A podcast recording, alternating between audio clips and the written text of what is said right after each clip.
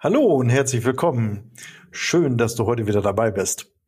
Heute beleuchten wir ein wirklich spannendes Thema. Gleich und gleich gesellt sich gern. In der Organisation. Oder auch anders gesagt, gibt es unbewusste Muster, die unsere Entscheidungen in der Personalauswahl beeinflussen? Und wenn es so ist, wie können wir das im Veränderungsprozess uns zunutze machen? Stay tuned. Nach dem Intro geht's weiter in die Thematik und es wird spannend. Permanent Change. Hier erfährst du, wie du als Mensch im Unternehmen handlungsfähig bleibst und als Führungskraft die Zukunft mitgestalten kannst.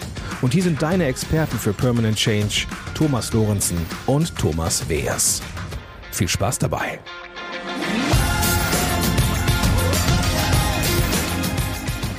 Hallo, ich bin Thomas Lorenzen. Und ich bin der Thomas Weers.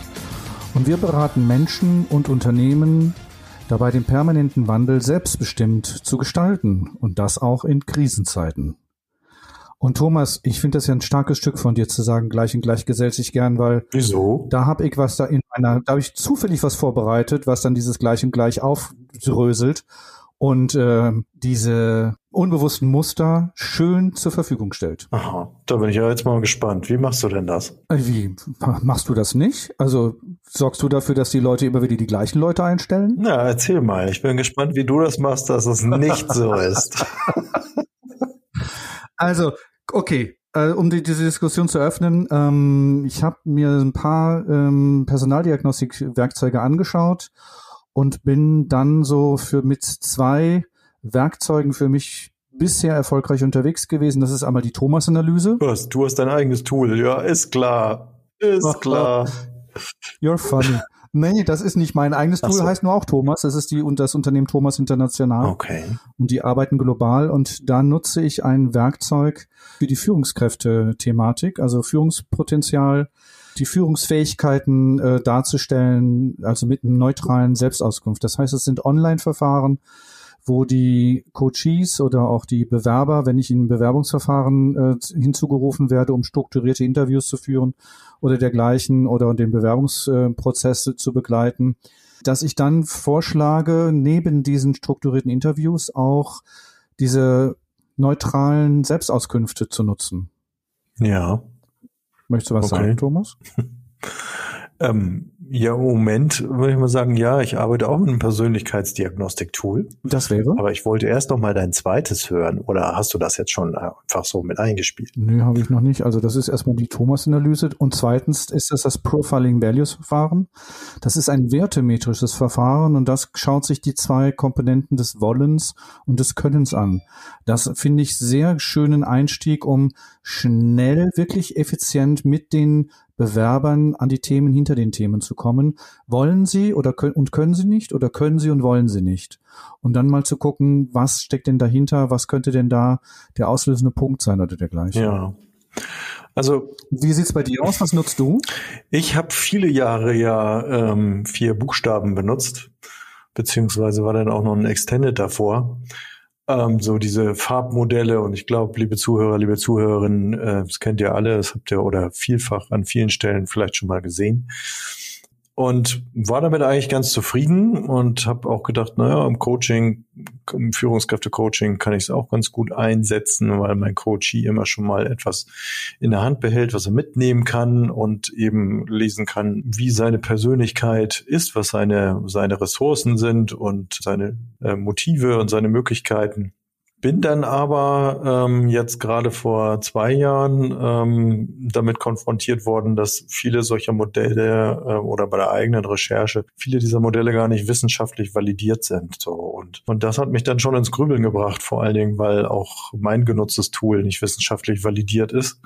Und dann ich gesagt, ja gut, also das kann ja nicht äh, Sinn des Erfinders sein und das, äh, wenn dann da so pauschalierte äh, Formulierungen drin sind und die nicht überprüft sind, dann äh, finde ich das ja eher schwierig und bin jetzt eben mit einem äh, Tool unterwegs, das nennt sich Personality Profiler, das eben andockt ähm, an den sogenannten Big Five. Auch gutes Thema. Kennst du das? Ja, Big Five, gutes Thema. Also im Prinzip ja ein Modell aus der Persönlichkeitspsychologie, was ja auch wirklich wissenschaftlich validiert ist und da ja ähm, fünf Hauptdimensionen einer Persönlichkeit drin stecken und ähm, die beiden Professoren, die sich damit auseinandergesetzt haben, eben ähm, das so adaptiert haben in die Organisations- und Führungskräftewelt, dass man eben das sehr, sehr gut fürs Coaching einsetzen kann. Ähm, so dass ich also von der Persönlichkeit, also nur um eine Dimension mal zu nennen, ist ja Extraversion und Introversion beispielsweise, ähm, um da halt äh, zu sehen, wie die Persönlichkeit insgesamt aufgestellt ist, darüber hinaus, welche Motive sie hat und Ressourcen. Und das finde ich gut. Ähm, man kann das auch mit so einem das haben wir jetzt auch schon mal gemacht in, ähm, in mehreren Firmen, ähm, dass man eben so ein Matching auch drüber legt, so ein Soll-Ist-Profil, das kennst du sicherlich bei dir auch. Ja. Dass die eben sagen, okay, für die Aufgabe, die wir hier suchen, suchen wir die und die und die Fähigkeiten. Und da finde ich, geht's dann nämlich schon los. Ja, aber bei diesem Big Five, da habe ich immer so meine, also da vielleicht habe ich da so, so, so, so ein geschlossenen Bezugsrahmen, dass ich für mich in meinen Wahrnehmungen oder in meiner Arbeit manchmal glaube, dass diese Big Five nicht tief genug gehen oder nicht, nicht so weit in die Individualität hineingehen, dass sie den, dem Menschen gerecht werden. Also, dass sie dem Menschen, mit dem ich gerade in Kontakt bin, gerecht werden. Und da nutze ich dann, wie gesagt, die Thomas-Analyse und das Profiling Values, um da halt ins Gespräch mit denjenigen zu kommen, ne? Nicht die irgendwie zu bewerten oder von der Persönlichkeit her einzuordnen und zu schauen, passt der, sondern eher so im Dialog mit den Informationen, die mir aus diesem Verfahren zur Verfügung gestellt werden, ins Gespräch zu gehen und zu fragen, wie siehst du das? Wie kriegst du das für dich mit in deinem Arbeitsalltag? Und wie siehst du hier diese Lernfelder, die hier aufgezeigt werden? Kannst du was damit anfangen? Wo würdest du da gerne für dich weitergehen? Und passt das dann im, im organisationalen Kontext? Ja, und das ist ja auch das ähm, als Transaktionsanalytiker. Ne? Da habe ich hab ich mich viele viele Jahre erfolgreich gegen gewehrt und gesagt, nee, ähm, wir denken ja nicht in Schubladen. ähm, und, äh, ne, und ja, diese Farbmodelle, wenn wir ehrlich sind, sind ja Schubladen. Ja, ne? Also und, und es wird ja dann auch entsprechend, und das macht's vielleicht auch, oder hat es auch so erfolgreich gemacht in den äh, verschiedensten Organisationen, weil es ja einfach ist. Ne? Und sagen, ah, du bist ein blauer, du bist ein roter und dann muss ich so und so mit dir sprechen. So, und ähm, und das ist die, die Welt da draußen ist letzten Endes eine andere. Und das ist, glaube ich, ein hilfreiches Tool, ja. Ich will das auch gar nicht schlecht reden. Das ähm, bringt einen ganz guten Effekt ähm, und hat, hat auch Nutzen. Aber trotzdem, so wie du auch sagst, ich finde eben diese Persönlichkeitsanalysen eher nur ein unterstützendes Tool für die weitere Arbeit. Also gerade das, das persönliche Gespräch nach diesem Tool müsste immer wieder kommen und müsste der Austausch wäre gut, dass der stattfindet, dass wenn du jetzt das Verfahren durchlaufen hast und ich das mit dir reflektiere, dass du dich, dich mit diesen Informationen weiter anreicherst, um für dich deinen Entwicklungsprozess voranzutreiben. Also ich habe mal eine Anekdote wirklich, also muss ich loswerden mit den, mit den vier Farben. Ne? Also ich komme in ein Unternehmen rein und wundere mich, wieso an den Eingangstüren neben den Namen kleine Farbsticker waren. Ich sag, was bedeuten denn diese Farbsticker? Ja, wir haben den Test mit den vier Farben gemacht und dann haben wir jetzt entschlossen, dass jeder, der sozusagen bei dem Test teilgenommen hat, kriegt draußen an seiner Tür die Farbe, die bei ihm die dominante ist. So, dann weiß ich, wenn ich in den Raum hineinkomme, ach, da habe ich mit dem Blauen zu tun, da habe ich mit dem Roten zu tun, da habe ich mit dem Gelben zu tun. Da habe ich die Hände über dem Kopf zusammengeschlagen. Ich habe gedacht, wie kann ich Menschen so auf eine Farbe reduzieren und das menschliche Sein im Moment nur in eine Farbkategorie packen und die ganzen anderen Aspekte, weil die anderen Farben sind ja auch vorhanden. Also der hat ja nicht nur diese eine dominante Farbe, sondern die anderen Farben sind ja auch Teil seiner Persönlichkeit, auch wenn sie sich vielleicht nicht immer zeigen und vielleicht nur in bestimmten Situationen zeigen. Ja, und ich würde eben sagen, wenn man es eben ergänzend sieht, so wie wir beide jetzt gerade darüber diskutieren, wenn man es ergänzend sieht als Unterstützung, und dann eben sagt, okay, was hilft mir eben mit meinem Gegenüber in Kontakt zu treten und ähm, gut auf Augenhöhe zu kommunizieren und ähm, eben halt auch effizient zu arbeiten, dann finde ich solche Tools hilfreich. Aber ich sehe es eben immer nur als Unterstützung. Ja, und ich krieg dann manchmal auch von der Geschäftsführung oder von den Vorständen dann gesagt, ich kenne meine Pappenheimer, ich brauche solche Tools nicht. Ich weiß genau, wen wir brauchen und wen wir einstellen müssen. Und dann frage ich mich, ich kann doch nicht immer nur auf Bauchentscheidungen meine, meine, meine Personalauswahl äh, fallen lassen, weil ich habe vielleicht Kompetenzen, die ich benötige für den Veränderungsprozess oder ich habe anstehende Themen, die ich vorbereiten möchte und dafür brauche ich bestimmte Kompetenzen und es ist doch wunderbar, wenn ich diese Kompetenzen sichtbar mache, greifbar mache, um dann halt auch nutzbar zu machen. Ja, naja, und deswegen, ne, also diese, diese, also das würde ja vollends unsere These oder meine These am Anfang eben halt unterstützen, dass sagen, also wenn jemand so unterwegs ist, solche Äußerungen macht, dass dann letzten Endes durch die eigene Lebensgeschichte, durch die eigenen Prägungen die Personalauswahl betrieben wird. Und das ist weit verbreitet. Also die Personaldiagnostik in Deutschland ist das wirklich kein renommiertes, keine renommierte Disziplin, die als Mehrwert in den Organisationen wahrgenommen wird. Das finde ich so schade, weil das sind so, es sind ganz viele Aspekte, die dann bei den Menschen einfach verloren gehen und nicht wirklich zum, ins Bewusstsein gehoben werden oder vielleicht sogar als versteckte oder verdeckte Potenziale dann auch gefördert werden können. Ja, und da haben wir ja für unsere Zuhörer, Zuhörerinnen auch ähm, mal einige Modelle mitgebracht oder Konzepte, woran man das also auch festmachen kann. Also selbst, selbst wenn äh, du Personaldiagnostik einsetzt, am Ende sitzen Menschen, ähm, ob das nun ein Assessment Center ist oder im persönlichen Gespräch mit zwei, drei, ähm, sitzen Menschen sich gegenüber und haben bestimmte Prägungen und Erfahrungen. Und sie haben eben eine Analyse vorliegen und trotzdem kann uns unsere Psychologie, unser Hirn eben halt auch ein Schnippchen schlagen. Du meinst so, die Subconscious Bias, die sozusagen die unbewussten Vorurteile, die wir in uns tragen. Ja, oder das, was es in uns auslöst. Ne? Und ich habe dieses, dieses äh, Konzept der Übertragung und Gegenübertragung mal äh, mitgebracht und möchte das einfach einfach mal an einem Beispiel ähm, vielleicht euch näher bringen und habe hier eine Geschichte, die ich euch mal kurz vorlesen möchte. Also das zum, zum Thema Übertragung, Gegenübertragung, was zu sagen. Und da ist es so, also ich fange mal an mit der Geschichte. Wenn ich krank bin, habe ich Glück, wenn ich an einen weisen, wohlwollenden Arzt gerate. Durch die Krankheit bin ich geschwächt und hoffe nun, dass der Arzt mir hilft. In dieser Situation liegt es nahe, dass ich in dem helfenden Arzt einen guten Vater sehe. Den Vorgang, dass ich mir dieses Bild von dem Arzt mache, also ich habe das Bild, und dann mit dieser inneren Haltung auf den Arzt zugehe, nennt man Übertragung. Im Englischen Transference. Jetzt merkt der Arzt die Übertragung. Der Arzt selbst spürt, dass ich Hilfe suche und ihm ihm einen guten Vater sehe. Er entwickelt mir gegenüber eine väterliche, entwickelt väterliche Gefühle und will mir helfen den Vorgang, dass der Arzt in dieser Situation in Bezug auf mich spezielle Gefühle entwickelt, die ich teilweise in ihm ausgelöst habe, nennt man Gegenübertragung. Also auch nochmal im Englischen Counter-Transference. Wenn ich jedoch wieder gesund bin und Wochen später denselben Arzt wieder treffe, habe ich vielleicht ein ganz anderes Bild von dem Arzt.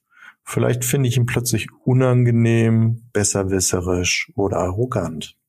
Das mal so als kleine Einführungsgeschichte zur Übertragung und Gegenübertragung. Thomas, was wäre das ja mit einer Ärztin für eine Thematik? Wäre das dann die wohlwollende Mama, die Mutter, die sich für mich, die sich um mich sorgt? Kam mir gerade als Gedanke, als du das vorgelesen hast. Genau so. Und ähm, genauso könnte ein Geschäftsführer seine Assistentin oder seine Sekretärin aussuchen. Ja, also wir haben bestimmte Bilder und Prägungen abgespeichert und die lösen etwas in uns aus und die transportieren wir. Ja, ich muss gerade lachen, weil ich habe gerade einen Spruch von aus einem Unternehmen, wo, wo ich mal gehört habe bei der Personalauswahl, Hauptsache sie ist blond. Ja. Wo ich dann dachte, wunderbares Einstellungskriterium. Hervorragend, genau. Geht in die Richtung. Ne? Und da kann eben dieses Matching von Persönlichkeitstools noch so super passend sein ähm, wenn eben zwei gleich qualifizierte Persönlichkeiten dir gegenüber sitzen, wird am Ende des Tages eben auch beispielsweise durch eine Übertragung, Gegenübertragung das beeinflusst werden. Und du hattest doch mal ein schönes Beispiel. Ich denke gerade so an den Bankangestellten. Ich denke gerade so, ich komme in eine Bank hinein und da steht ein, ich sag mal, ein Mann im mittleren Alter, Hautfarbe weiß, gut gesitzenden Anzug und entsprechend gute Frisur, ist, sieht gepflegt aus und steht am Bankschalter. Und drei Schritte weiter steht ein jüngerer Mann, schwarze Hautfarbe, hat vielleicht ein bisschen Rasterlocken oder seine, seine Frisur ist vielleicht nicht so europäisch, einfach vielleicht aufgrund der, der Haarstruktur der afrikanischen. Und ähm, wohin gehe ich? Zu wem gehe ich? Genauso gekleidet. Genauso gekleidet. Und schon sind wir dabei, wie Werte und Normen uns beeinflussen. Dann wäre ja die Frage, ne, nach welchen Kriterien gehe ich aus? Natürlich mag jetzt die eine Zuhörerin oder auch der eine Zuhörer sagen, bei dem ich schneller dran bin. Ich bin mir nicht so ganz sicher, ob das jetzt in so einer Situation, wenn man dann, wenn ich mich dann wirklich in diese Situation begebe, ob das dann wirklich meine Entscheidungsebene ist, wo ich schneller dran bin. Glaube ich nicht. Sie wird eben emotional oder mit ihren, den, den Markern, die sie in uns auslösen, die Bilder, die wir hinten im Kopf abgespeichert haben für einen Bankangestellten, wie ich ihn normalerweise erwarte, beeinflusst werden. Und das Beispiel mit der Bank, ich dachte, das ist das, was ich ähm, schon kenne. Ich habe äh, mal von einer österreichischen Bank gelesen, die wollte auch die junge Zielgruppe erschließen und die haben dann auch einen Test gemacht. Zwei Schalter wirklich nebeneinander gestellt und haben einen Mann dahingestellt mit einem Hawaii-Hemd und kurzer Hose und auf der anderen Seite einen Mann eben auch so, wie du es beschrieben hast, mit Anzug und Krawatte. Und was glaubst du, wie das Beispiel ausgegangen ist? Na, erzähl's uns. Ja, also ne, wir haben im Kopf eben ähm, abgespeichert, wie sieht aus unserer Sicht ein Bankangestellter aus, dass wir Vertrauen zu ihm haben, dass wir denken, ja, der wird das also für mich in meinem Sinne auch gut lösen, mein Anliegen. Und es war phänomenal. Es ist also wirklich in einer Riesenüberzahl alles zu demjenigen gegangen, der den Anzug getragen hat. Ja, und dazu fällt mir jetzt gerade noch eine andere Situation ein oder ein anderes Beispiel ein. Und zwar, wenn ich in eine Anwaltspraxis komme und dort sitzt ein junger Mann, wo ich das Gefühl habe, der ist gerade von, von der Universität gekommen, hat gerade sein Jurastudium abgeschlossen. Mein Bild, weiß keine Ahnung, ob das wirklich so ist, aber und mein Bild ist, der, dieser junge Schnösel, wie will der denn meinen Fall gewinnen? Und es stellt sich raus, es ist ein hochdotierter Anwalt, der einfach nur jung geblieben ist, der sich einfach nur so von seiner Physiognomie her halt recht jung gehalten hat und einfach so das, das, ich sag mal, das Jungenhafte mitgenommen hat und gleichzeitig gibt man dann in seinem, in diesem Bild als, als Klientin, als Klient, dem traue ich das doch gar nicht zu.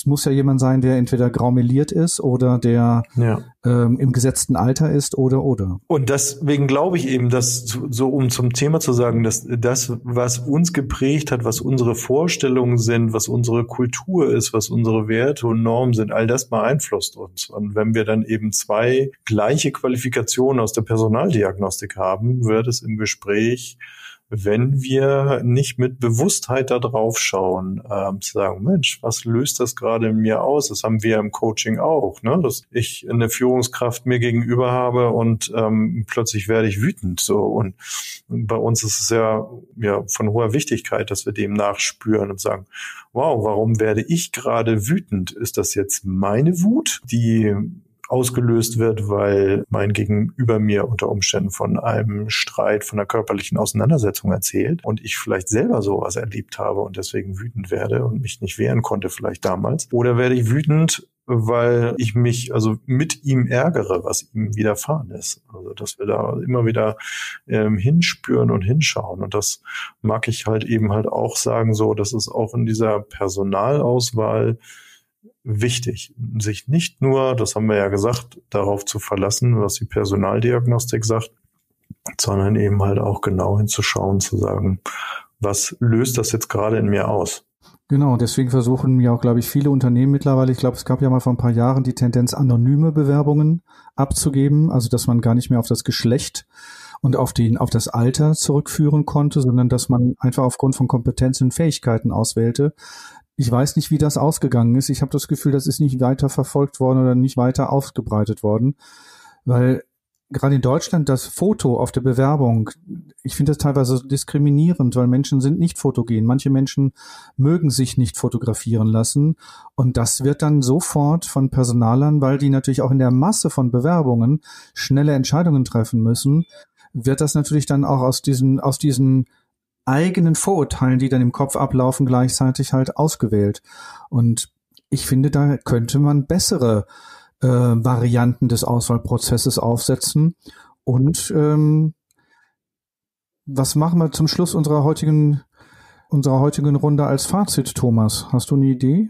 Ja, also ich finde, es gibt, es gibt, also wir haben jetzt kontrovers diskutiert, ne? Jeder hat so sein eigenes, ähm, muss halt schauen sagen, auch finde ich eben so, wo, wo finde ich mich wieder und wie validiert ist es, dass mir persönlich ja wichtig ist. Also es gibt wirklich tolle Tools der Diagnostik und der Auswahl und ähm, um eben auf die Kompetenzen, auf die Ressourcen. Ich, ich persönlich arbeite sehr gerne mit Ressourcen zu schauen, statt eben auf den Charakter als solches oder eben ähm, Aussehen. Ne? Also ich dachte eben auch gerade, wo du das gesagt hast, ja, früher ähm, hat man Bewerbungen so durchgeguckt, man hat erstmal den Lebenslauf ausgeschlagen, hat gar nicht das Anschreiben gelesen, sondern erstmal nur das Bild sich angeguckt. Und dann hat man entschieden, ob man weiterliest.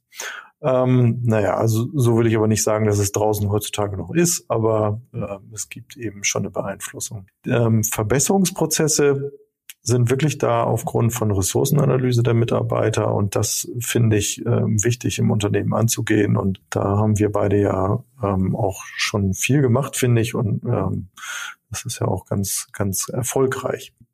Und liebe Zuhörer, liebe Zuhörerinnen, unterschätzt nicht, wie ich eben schon gesagt habe, aus unseren Beispielen, die wir gebracht haben, diese psychologischen Effekte, die ähm, haben in ihrer Auswirkung ähm, wirklich großen Einfluss auf die Entscheidungen. Und Menschen, die wir begegnen, ähm, das muss nicht im Arbeitskontext sein, das ist genauso gut im privaten Bereich oder auf der Straße oder im Supermarkt, die triggern uns.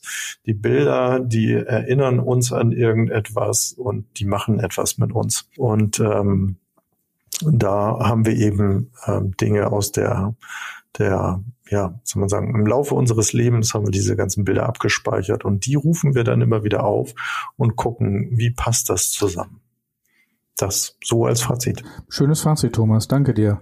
Und ich möchte dir, liebe Zuhörerinnen und dir, lieber Zuhörer, noch die Möglichkeit geben, diesen Text, den Thomas gerade vorgelesen hat, kannst du unten in den Shownotes dir downloaden und nochmal vielleicht für dich in Ruhe durchlesen und da vielleicht auch nochmal ein bisschen drüber sinnieren. Wenn du mehr über Diagnostik oder über diagnostische äh, Eignungstools wissen möchtest, kontaktiere uns. Wir reden mit dir. Wir, wir begleiten dich. Es gibt wirklich gute, gute Angebote äh, auf dem, auf dem Markt hier in Deutschland.